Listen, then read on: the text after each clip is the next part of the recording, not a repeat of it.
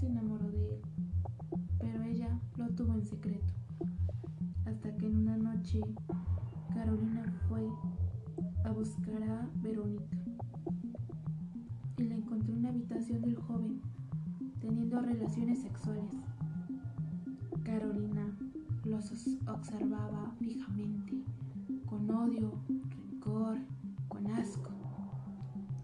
Decidió salir de la habitación gritando como loca, sin darle tiempo a Verónica de explicarle que ella ya había renunciado a la vida religiosa y había decidido casarse con el joven para tener una hermosa familia.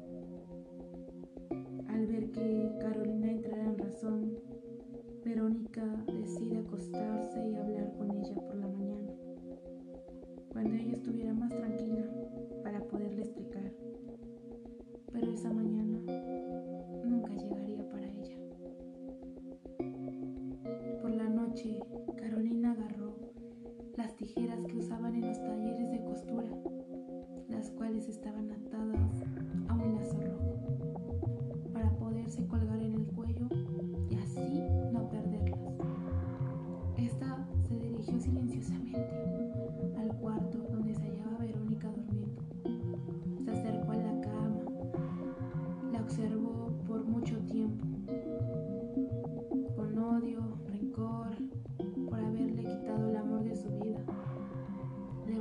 tijeras abiertas y se les clavó a Verónica en el pecho, así mismo que ella gritaba desaborida, asustada por lo que había hecho.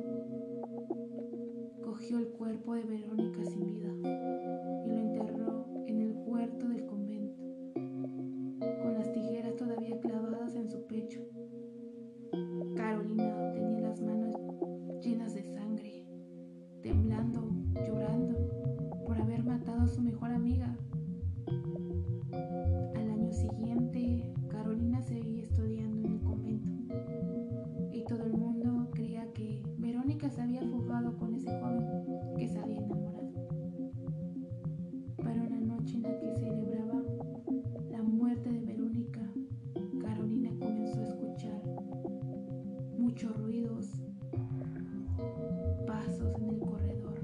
pasos que se dirigían a su habitación. De repente, la puerta se abrió y Carolina fue incapaz de abrir los ojos.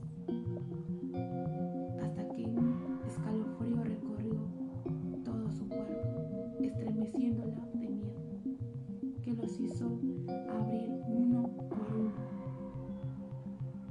Y observó que el cuerpo de su amiga Verónica estaba frente a ella, el cual sujetaba en las manos las tijeras del lazo rojo. En cuestión de segundos, Verónica clavó las tijeras en el corazón de su amiga, dándole muerte por igual. Al día siguiente, las hermanas de la orden hallaron en la cama de Carolina las tijeras llenas de sangre con ese lazo rojo.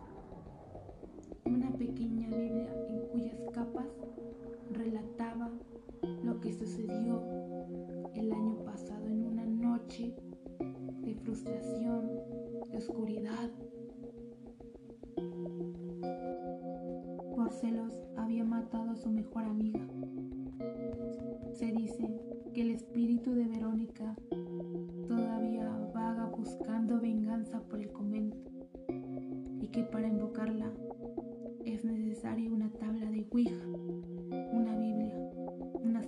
Rodeadas con un lazo rojo.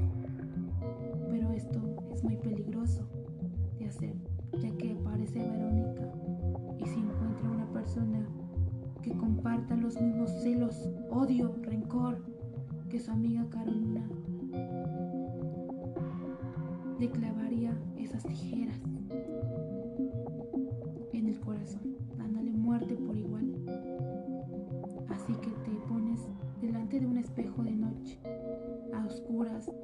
cuarto de baño, con tres velas encendidas, invocando a Verónica diciendo su nombre tres veces, durante tres veces, una por cada vela.